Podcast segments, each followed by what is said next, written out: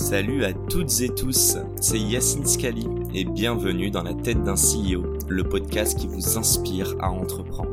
Je vous propose tous les lundis une conversation authentique avec des entrepreneurs et des figures hyper inspirantes pour, je l'espère, vous permettre à votre tour de réaliser tous vos projets et impacter notre société positivement.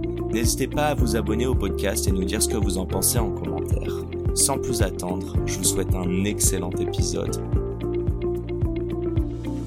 Est-ce que tu peux nous expliquer un petit peu quel a été le mode de financement, notamment toi qui as eu 7 ans de R&D Ouais, euh, alors ça c'est une vraie grosse question quand on est sur une, euh, sur une technologie euh, forte et en rupture avec du hard derrière. On a beaucoup de mm. soft, mais on a aussi du hard. et effectivement, dès le démarrage du projet, alors là pour le coup c'est zéro, c'est peut-être même moins quelque chose, c'est peut-être même le avant zéro, où vraiment dès l'idéation on s'est dit mais en fait ça c'est un projet sur lequel il va, il va falloir avoir du souffle. Mm. Et, et au début, on va pas pouvoir et on n'a même pas cherché à lever des fonds. Euh, on s'est dit, il faut qu'on se débrouille tout seul au démarrage, euh, parce qu'en fait, c'était euh, fortement hypothétique le fait qu'on y arrive, même d'un point de vue technique, fortement hypothétique que les gens aient envie de se mettre sur une table avec un bras robotisé au-dessus d'eux, parce que dans l'imaginaire, on n'imagine pas la douceur que ça peut être, on imagine beaucoup d'autres choses, mais pas la douceur et pas l'efficacité. et donc tout ça, il allait falloir le démontrer et le construire. Et donc au démarrage, on s'est euh, autofinancé, euh, donc en faisant euh, des prestats. toute la première année de création de la société, on n'a pas lancé le projet, on a fait des prestations pour faire rentrer du cash dans la société et payer nos premiers salaires. Après, à partir du moment où on a eu nos premiers salariés, donc un an plus tard, et où on a commencé réellement le projet, et puis évidemment, ce que j'ai pas dit la première année, c'est qu'il fallait maturer aussi. Donc on a rencontré beaucoup de gens pour vérifier l'adéquation avec le marché. Juste une petite chose, tu as mis de l'argent ou vous avez mis de l'argent Oui, on a mis de l'argent. Tu peux nous dire à peu près combien ah, Je me souviens pas, mais pas beaucoup. Euh, je crois qu'on avait dû mettre 10 euh, 000 euros euh, chacun, quelque chose comme ça, quoi. Mais Euh, voilà, c'était pas, c'était pas gros. Par contre, c'est surtout, c'est surtout des salaires non versés. C'est-à-dire qu'on fait de la presta, on, laisse ça dans la société. Ce sont mhm. des salaires qu'on ne se verse pas. Mhm. Donc euh, mhm. derrière, il faut euh, pouvoir continuer à vivre. Et, on avait pas loin de 40 ans et il fallait, on avait aussi un peu des enfants. Et, voilà, donc derrière, forcément, il y, a, un impact quand même qui est réel. après, à partir du moment où on a eu nos premiers salariés, il se trouve que notre premier salarié, c'était un docteur qui avait travaillé à l'INSERM, qui avait travaillé ensuite après sa thèse, mais toujours dans la recherche public et pas avec des CDI. Et on a pu euh, faire jouer des leviers. Alors, jeune entreprise innovante, ça c'est ça c'est la base parce que on était complètement dans ce cadre-là, donc un cadre fiscal qui permet d'avoir des, euh, des charges euh, vraiment largement réduites quand on est sur des, des profils R&D. et puis du crédit d'impôt recherche. Mmh. Donc ça fait un décalage de trésor, mais on perçoit cette, cette trésor plus tard. Et quand on a un jeune docteur, comme l'était notre premier salarié, notre deuxième, c'était un doctorant, et on a un certain nombre d'aides et un certain nombre de décalages de trésorerie. Donc ça, c'est euh, ça, c'est plutôt euh, plutôt très positif. Il faut tenir le temps du décalage de trésorerie, mais nos fonds qu'on avait constitués pendant cette première année nous a permis ça.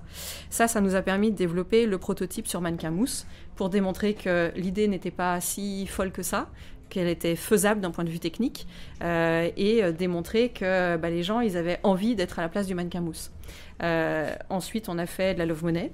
Donc là, un petit mail envoyé à tout son réseau, famille, amis et, réseau de manière générale, juste avant Noël. C'est, c'est le même principe que le crowd equity, c'est ciblé. C'est ça, exactement. exactement. Et, Vous avez levé combien avec ça? Alors là, on a levé 130 000 euros de mémoire, oui, c'est ça, 130 000 euros. En combien de temps? en, en 5 jours. Euh, voilà, c'était une liste assez, euh, assez ciblée, justement, assez réduite.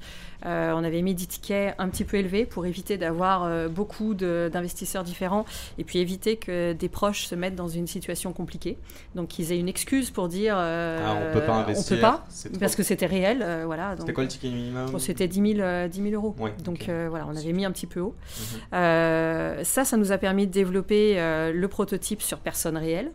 Euh, ensuite, on a fait notre première intervention sur des, gens en dehors du contexte start-up, en dehors du, du contexte technophile, euh, donc en entreprise, chez Bouygues Télécom. Et avec la réception du public qu'on a eu, donc monsieur, madame, tout le monde chez Bouygues Télécom, eh bien, on a pu montrer que les gens aimaient ça, que techniquement on avait réussi et qu'on était capable de masser ces 50 personnes de manière différente et de manière pas encore automatique à ce moment-là, mais en tout cas de manière assez, assez proche de ce qu'on imaginait. Et, là, on a pu faire une autre levée de fonds, donc qui a été auprès de Business Angel, qui nous suivait déjà depuis un petit moment. Euh, et là, je suppose que tu vas me demander combien on a levé. J'ai même pas mon micro. Mais vas-y, évidemment. Parle-nous pépette. Donc là, on a levé 700, 700 000 et quelques, euh, à la fois en equity, donc peut-être 300, 330 de mémoire, non 302, 302 000 euros, euh, et le reste avec du bancaire, de la BPI, une aide qu'on avait eue régionale, le pays à 3 euh, des choses comme ça. J'aimerais savoir sur tout ce qui est donc du non dilutif, tout ce qui est des subventions, de la dette, ces aides-là. Euh, est-ce que tu es allé le chercher en direct ou typiquement tu as fait appel à, à des boîtes qui sont spécialisées dans ça Non, alors non, je le faisais en direct, eh mais parce que la petite histoire, c'est que donc après ma thèse de doctorat, je suis allée faire du conseil euh, en financement de l'innovation. Ah, euh, ça aide. J'ai un petit peu triché. Donc euh, ces dispositifs-là, je les connais plutôt bien. Je les connaissais pas tous évidemment, mais après, une fois qu'on connaît la, façon de faire, on arrive à, faire, à faire le reste. Et puis c'était ouais, c'était à nous de le faire. C'était nous qui étions les mieux placés pour le faire. Et, et, et puis surtout, ça nous évitait de sortir du, cash pour ça et j'avais encore le temps de gérer ces, questions-là. Et au total, tu as levé moins d'un million alors euh, non, parce que là, il y a eu la troisième levée de fonds. Donc ça, ça nous a permis de développer le proto sur personnes réelles. Ensuite, on a fait une troisième levée de fonds pour financer la, la, totale autonomie du système, le fait de le transformer vraiment en produit full autonome.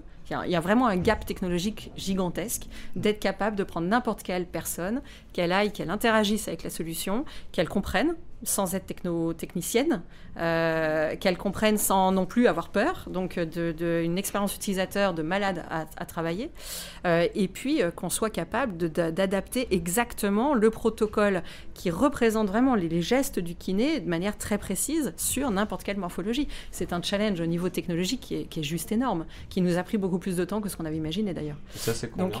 Euh, donc là, on a fait une troisième levée de fonds pour financer cette fin, cette industrialisation. Donc là, on a levé 2 millions.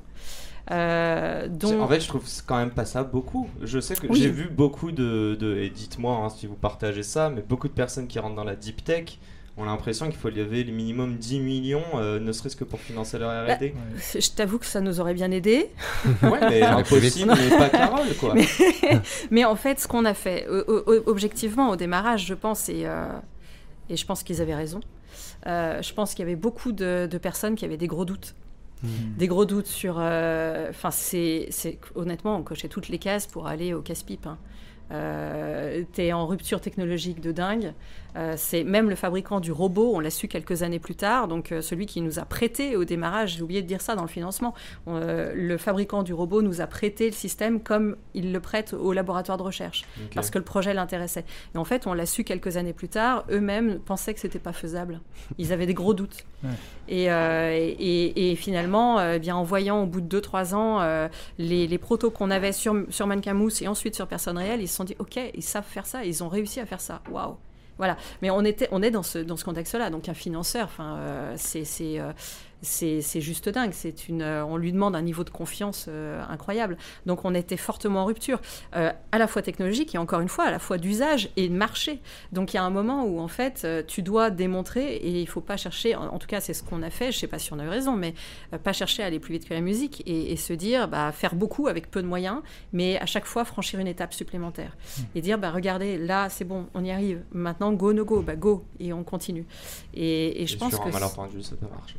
Sur un malentendu, non, avec beaucoup, de, avec, beaucoup de connaissances, je pense quand même. Euh, beaucoup de chance. Je pense qu'il y a la chance qui joue aussi.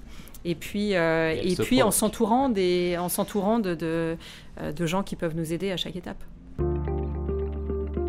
Et c'est la fin de cet épisode. Les amis, j'espère qu'il vous a plu. J'espère qu'il vous aura inspiré. Si cet épisode vous a plu, n'hésitez pas à nous soutenir en nous mettant 5 étoiles sur les plateformes, en vous abonnant évidemment et en nous laissant des commentaires. C'est très important et ça fait toujours plaisir. Hâte de vous retrouver la semaine prochaine. Ciao